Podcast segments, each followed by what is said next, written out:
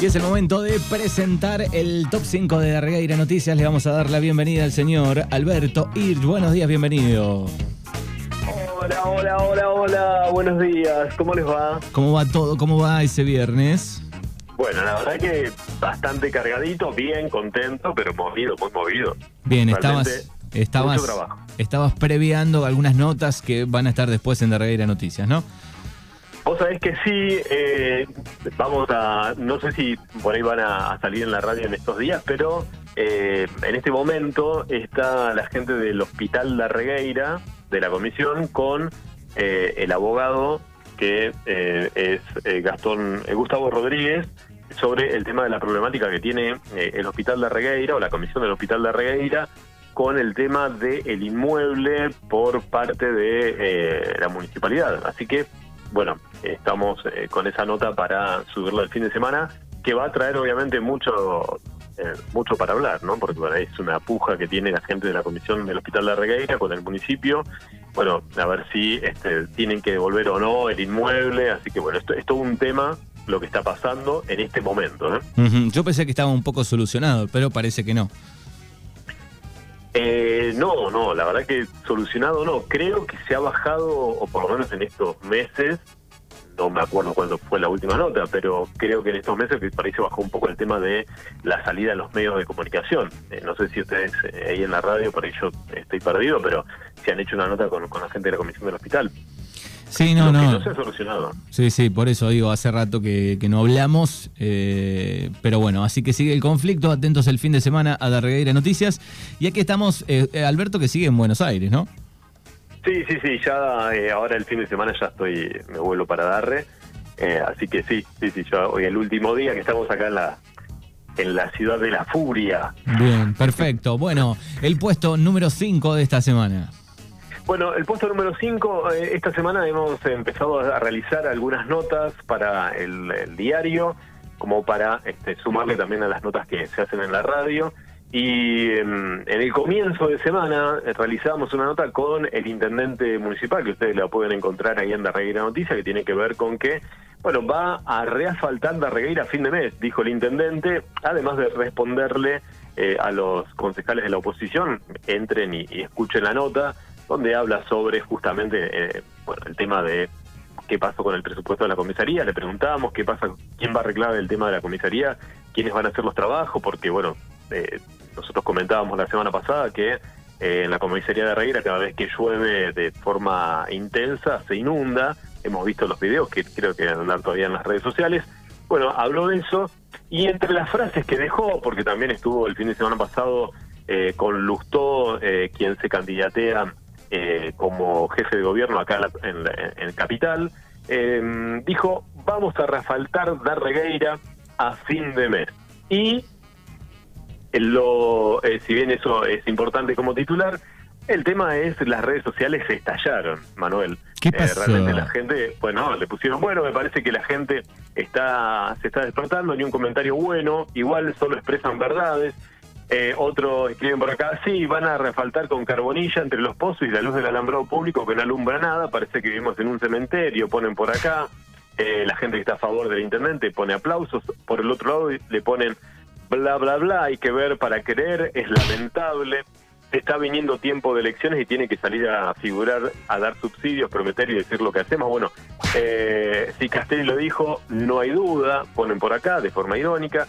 Señor Intendente, estuve en el pueblo y la verdad que indigna ver las calles como están. Bueno, realmente, eh, che, ¿por qué será que no le creen a Castelli? Pone por acá, si no mintió nunca. Dijo mes de mayo, pero no dijo el año, ponen por acá. Bueno, realmente le pegan la gente de Regueira, los lectores de Rey Noticias en las redes sociales le pegan muy, pero muy fuerte a el intendente con respecto al reasfaltado. Vamos a ver si cumple. Por ahora hemos visto que eh, los 73 millones de pesos que eh, destina la provincia, de los cuales habla en, en la, en la nota, fue- fueron presentados por eh, Kicillof hace unos días. Así que bueno, el dinero va supuestamente va a llegar a- al municipio. Bueno, muy bien, esperemos que así sea por eh, los pozos, por los autos y por todos. Sí, sí, realmente eh, esperemos que sí, ¿no? que, que de una buena vez. Eh, re- recién terminamos de hacer nota con el delegado que nos adelantó cuáles son las calles, así que este después eh, de la tarde, noche de hoy, ya van a poder escuchar la, la nota y leer la nota con el delegado municipal que adelantó eh, bueno, cómo piensa trabajar con el tema de la problemática de los perros, también cuáles van a ser las calles que van a reasfaltar. Eh, así que bueno, otra de las notas que vamos a estar subiendo en el día de hoy. Excelente. por eso te decía, Mano, que tuvimos una mañana movidita de notas hoy. Bien. Llega el puesto número 4 de esta semana.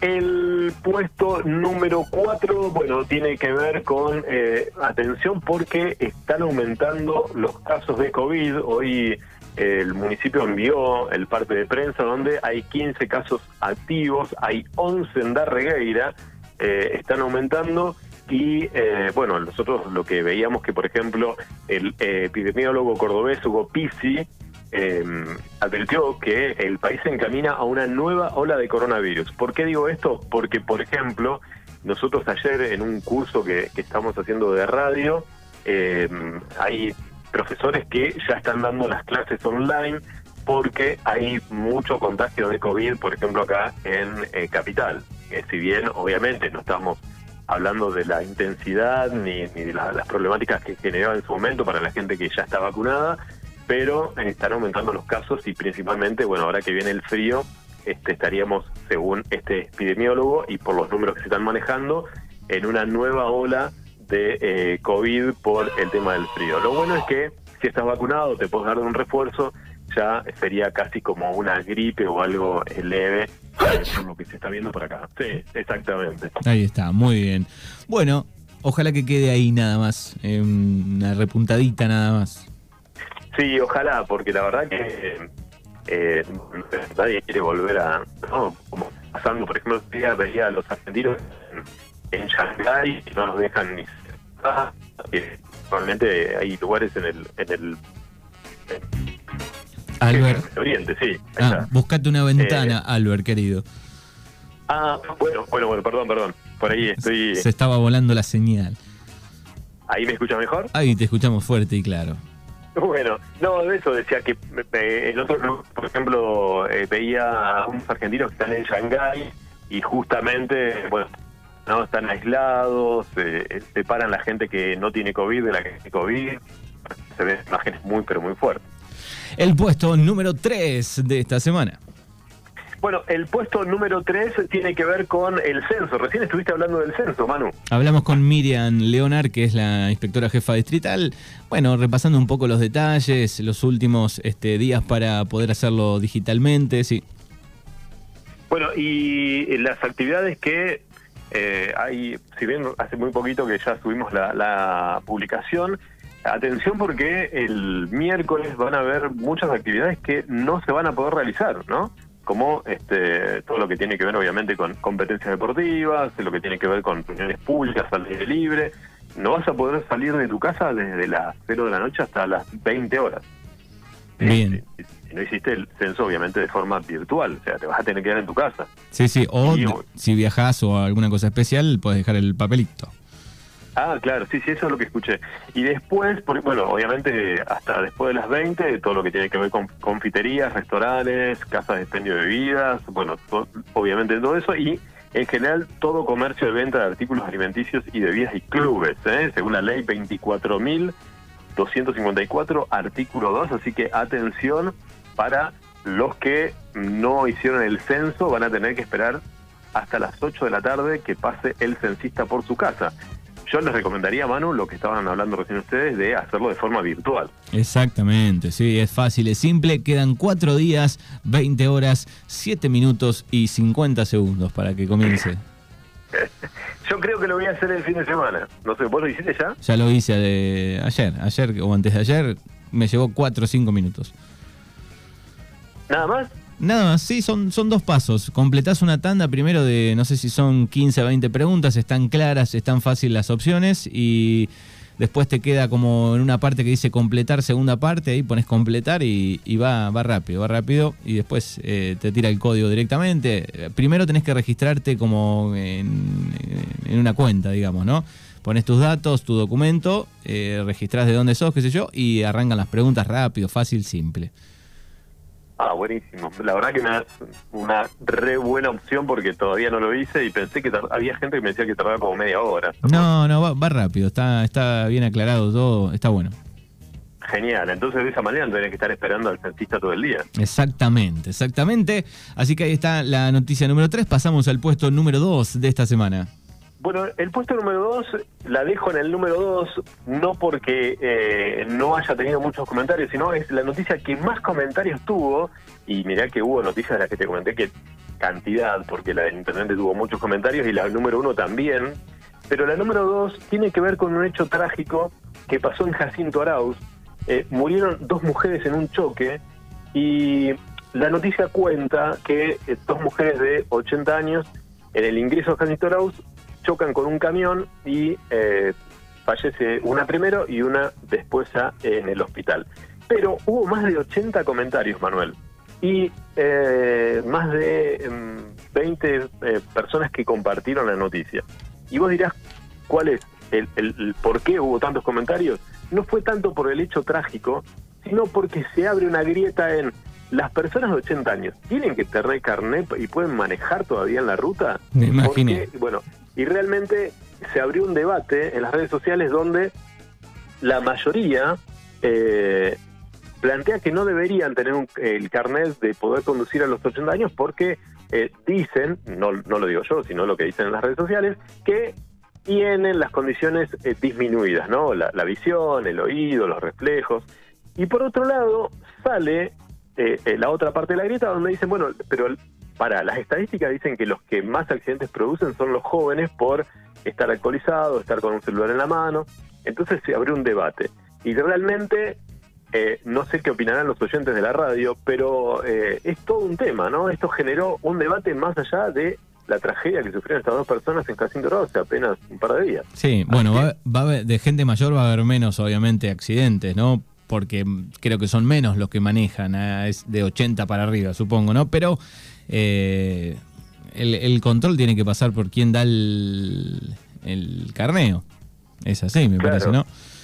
Bueno, ahí pedí una de los, de los, no los leía todos, pero algunos de los comentarios cuando recién empezaban, eh, no, no leí los más de 80 comentarios, pero eh, justamente decían eso, bueno, pero ¿quién les dio el carnet?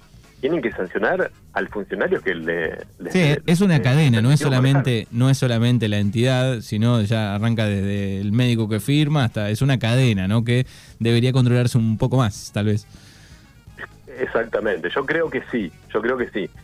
Creo que hay gente que eh, a los 80 años maneja mucho mejor que eh, alguien de, de, 20, pero bueno, eh, el tema es, me parece que son más responsables a la hora de dar un carnet y si alguien de 80, 82 años está en condiciones de manejar en ruta, no sé si en el pueblo, pero en ruta, ¿no?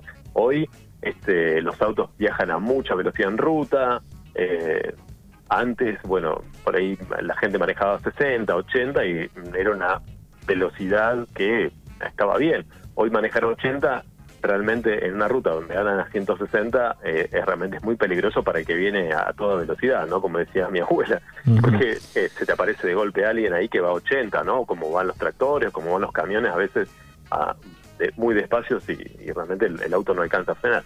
Así que bueno, se abrió un gran debate, Manuel, y eh, es increíble cómo reaccionaron los lectores a, esa, a ese tema. Muy bien, y llega el puesto número uno de esta semana.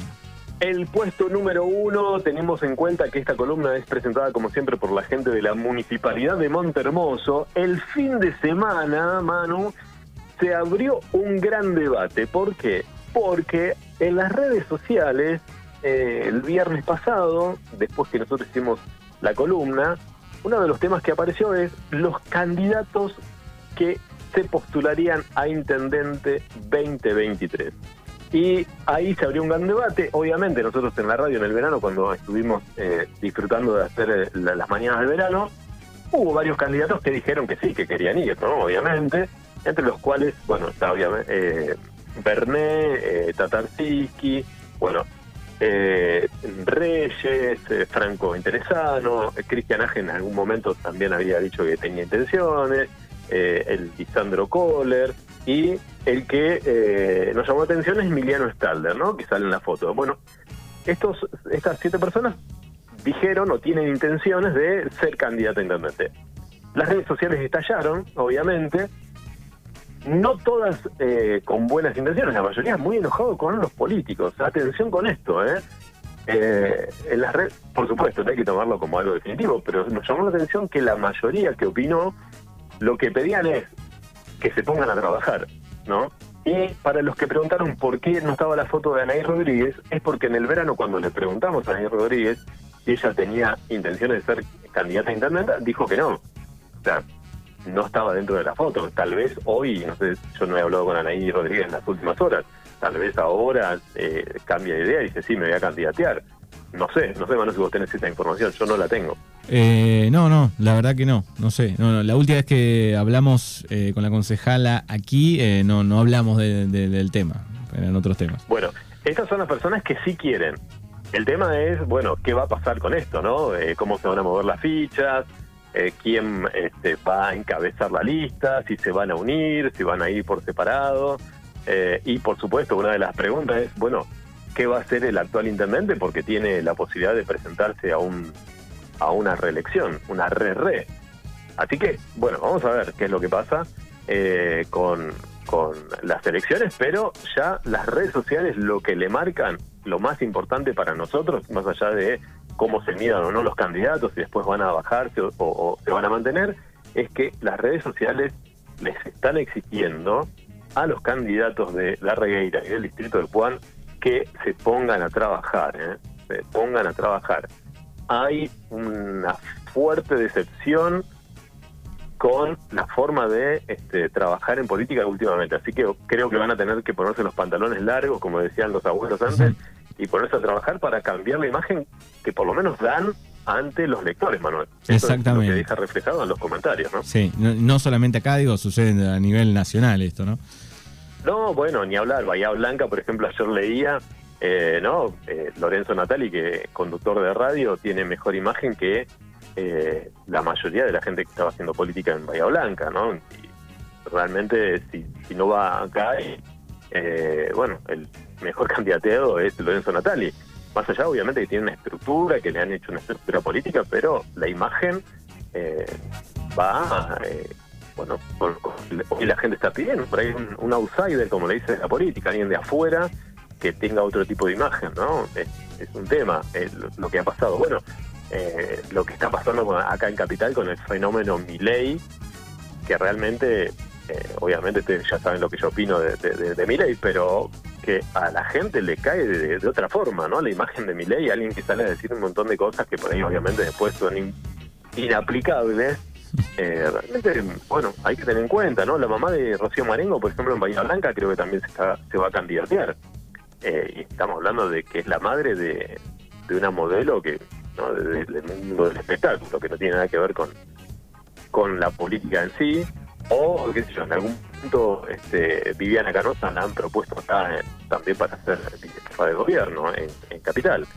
Digo, bueno, hay que mm. tener cuidado con eso porque más allá de las figuritas, después, eh, no sé si esa gente está preparada para, para manejar ciertas cosas, ¿eh? que alguno me va a responder ahora, bueno, hay muchos políticos que tampoco están, ¿no? Así que bueno, lo que sí, este, arranca la campaña política, arranca la carrera política en el distrito y en Darregueira, y vamos a ver qué pasa en los próximos días. Bueno, muy bien, ahí está el puesto número uno, las cinco noticias de esta semana. Querido Albert, como siempre, gracias, nos encontramos la semana que viene, buen fin de semana.